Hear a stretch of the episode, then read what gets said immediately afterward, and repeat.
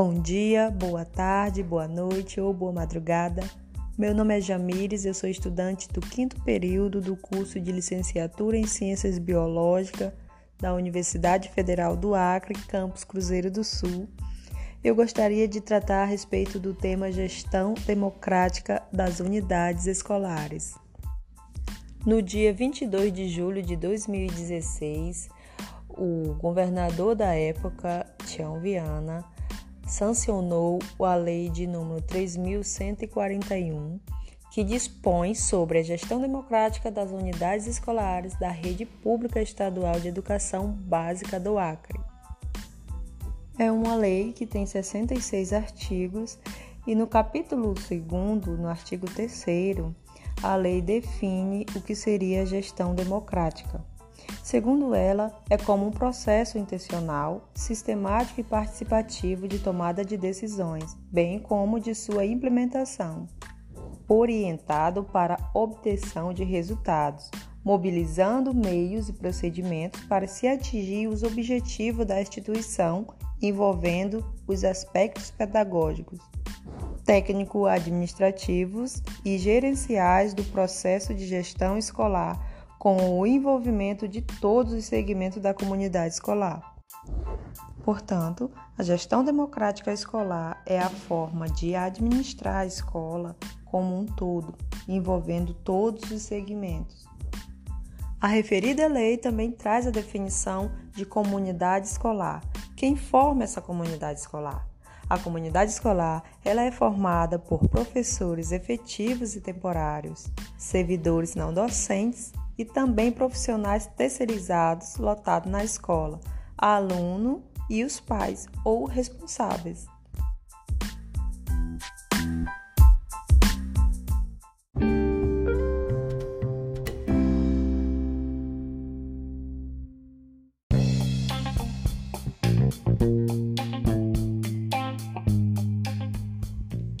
A cada quatro anos ocorrem eleições para a escolha dos novos gestores escolares.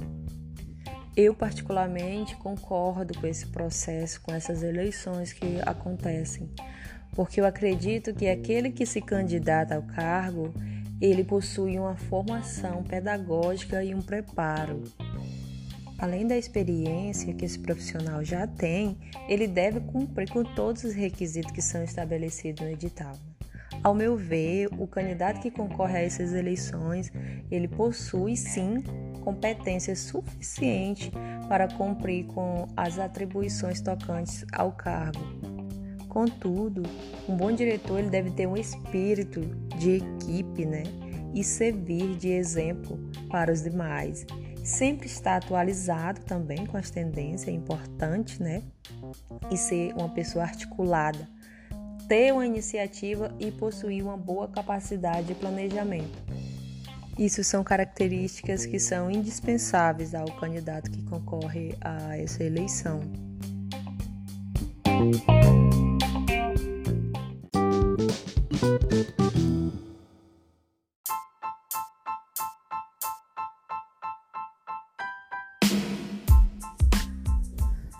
Agora iremos ouvir um pequeno trecho de uma entrevista com a dona Rosa Lebre, que ela passou por esse processo eleitoral e hoje ela é gestora escolar.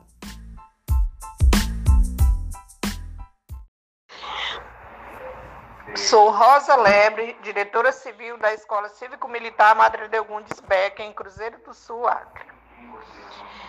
É, o papel do diretor escolar é manter o funcionamento da escola, Além disso, cabe a ele incentivar, motivar inspirar tanto a equipe quanto aos alunos. É, valorizar o trabalho de cada um. A tarefa não é nada fácil, mas é muito gratificante. As responsabilidades de um diretor escolar dentro de uma instituição de ensino não são poucas. É dele a função de manter o bom funcionamento Além disso, o ser diretor escolar ainda precisa promover a integração entre a escola e os pais, responsáveis e demais familiares. É, todos os dias tem problemas para serem resolvidos, tem fogo para serem apagados, mas quando se faz um trabalho com amor e dedicação, se atinge os objetivos. E eu sou muito feliz em ser uma gestora escolar, pois me sinto realizada profissionalmente.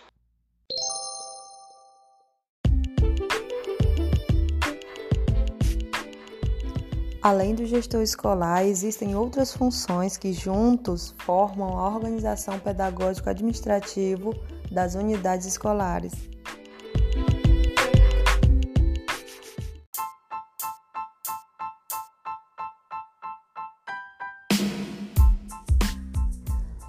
Coordenador de ensino faz parte da composição e organização da gestão escolar.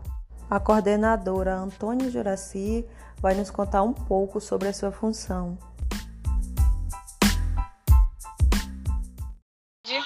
O meu nome é Antônia Juraci de Souza Costa, eu sou coordenadora de ensino da Escola Divina Providência e hoje eu venho aqui para falar um pouco sobre as minhas atribuições de coordenador. Né? Falar de atribuição de coordenador é até um pouco complicado, porque no dia a dia da escola nós desenvolvemos N funções, N atribuições, que às vezes fogem da nossa agenda, da nossa rotina prevista para aquele dia. Às vezes nós deixamos de trabalhar o que estava agendado para trabalhar o que é prioridade do momento. Mas uma das, uma das atribuições de coordenador que eu desenvolvo é cumprir dois turnos de trabalho na escola. Né? Eu preciso ter dedicação exclusiva. Preciso também é, elaborar a, o PPP, o regimento né, da escola, junto com a diretora. Geralmente o coordenador quem, quem puxa esses, essas atribuições, né, quem cabe, cabeceia, né, juntamente com o diretor, é a elaboração do PPP, que é o Projeto Político Pedagógico da Escola, o regimento interno, proposta pedagógica, PDE, né, elaboração do PDE, quem é, é de responsabilidade do coordenador de ensino. É, então, é, essas, esse, toda essa parte de documentação é o coordenador de ensino que, que encabeceia. Eu também preciso estar, estar presente e estou nos planejamentos.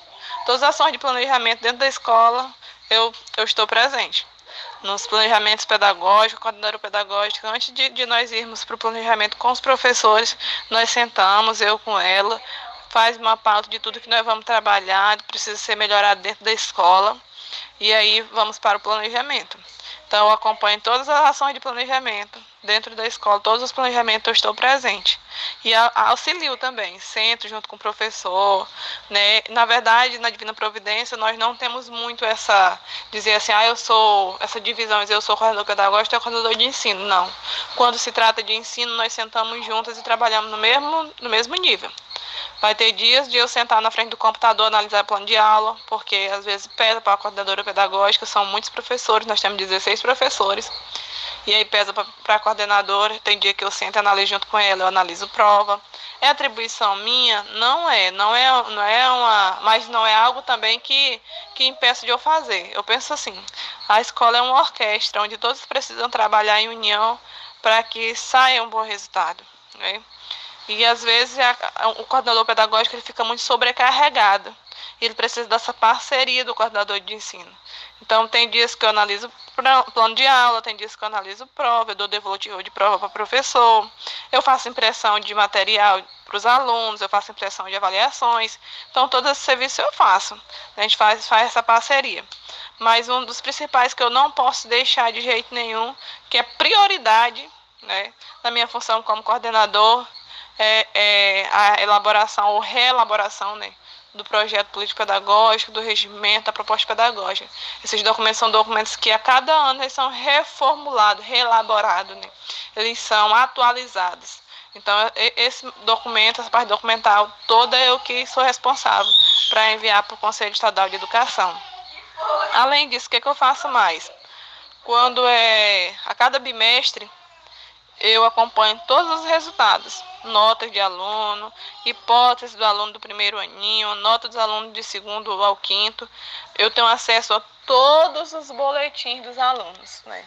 Então eu pego o aluno que ele está abaixo da média, eu sei, o aluno que ele está é, com nota reprovada, eu sei. Então eu pego cada boletim e analiso um por um. Nós temos 400 e poucos alunos, 400 e poucos boletins passam pela minha mão. Né? Eu vejo o aluno que está na hipótese alfabético, que está pré-silábico, está com valor, que está sem valor, todos eles passam.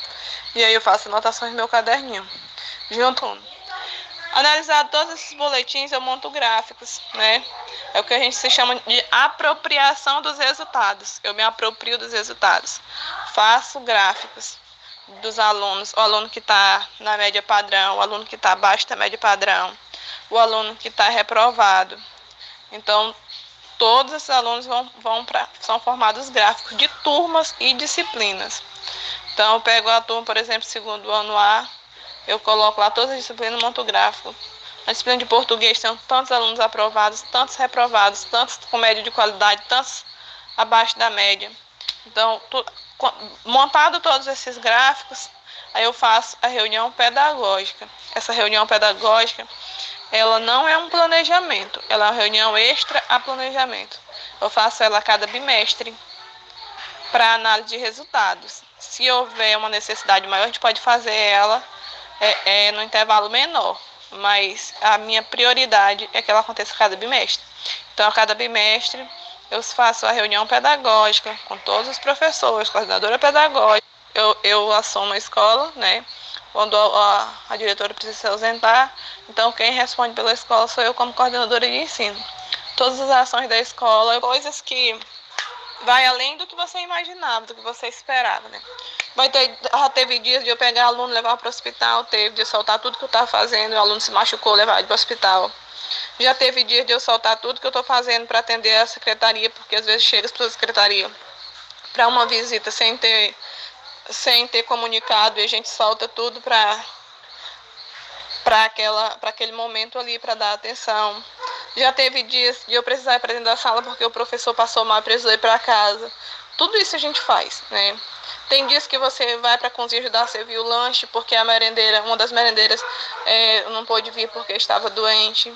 Teve dia de eu pegar a vassoura e ajudar a limpar a sala de aula porque nós tínhamos pessoas que adoeceram. Para mim, isso não é algo que me diminua, mas é um trabalho em equipe. Né? Ser coordenador não é, não é colocá-lo na tua sala e ficar ali o que acontece na escola a gente acaba decorando até o nome dos alunos. Aqueles alunos que te dão mais trabalho, tu já conhece de nome. Aqueles também que não dão trabalho, que a gente está sempre pelo corredor da escola, sempre conversando com os alunos, com os pais, então você acaba aprendendo o nome de vários alunos. É isso.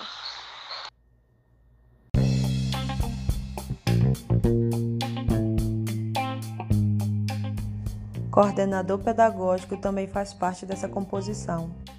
O Elimar Carvalho, ele é coordenador pedagógico e ele vai nos contar um pouco das suas atribuições.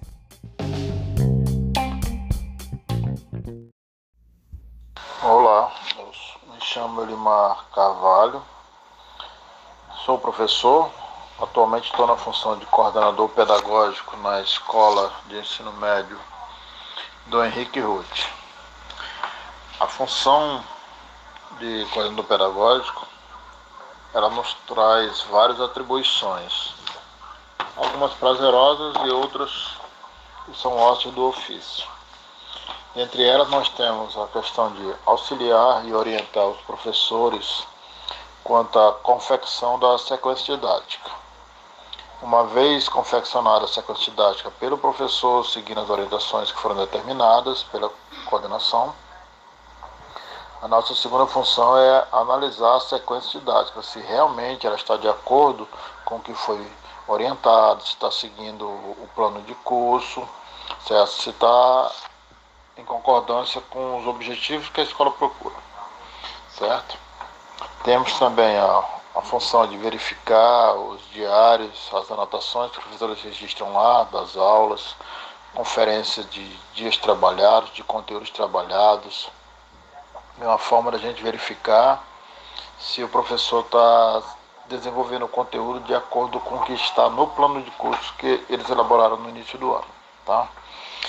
Temos também a função de assistir aulas ao longo do, do bimestre, a gente assiste algumas aulas dos professores justamente para verificar quanto à questão da sequência didática, se o conteúdo abordado na, na aula está realmente de acordo com o que foi planejado, o que foi discutido. se está seguindo os passos que ficaram descritos na sequência didática. Ajudamos também na, na organização da disciplina da escola e também fazemos momentos de estudos com os professores. Certo? Esses estudos para discutir algumas vezes conteúdo, algumas vezes problemas corriqueiros da sala de aula, como organização, às vezes a questão de domínio de sala.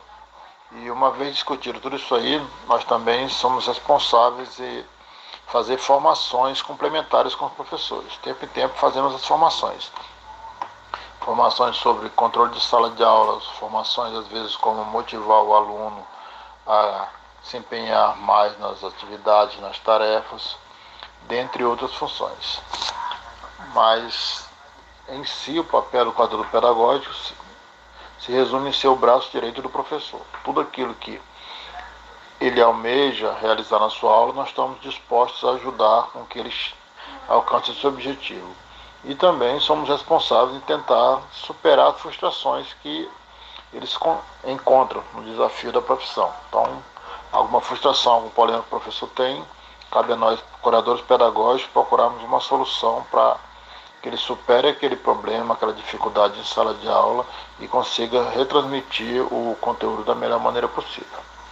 Certo? Então essas são algumas das atribuições. É lógico, temos várias outras porque numa escola de grande porte, no quadro pedagógico, junto com toda a equipe da gestão, eles têm que dar conta de várias atividades que ocorrem no dia a dia.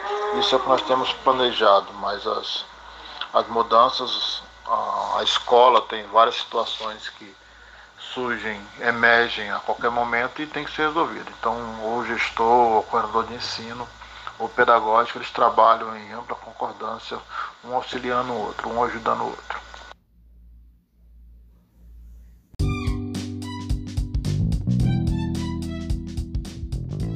Além dos coordenadores de ensino, coordenadores pedagógicos, também tem os coordenadores administrativos e secretário escolar.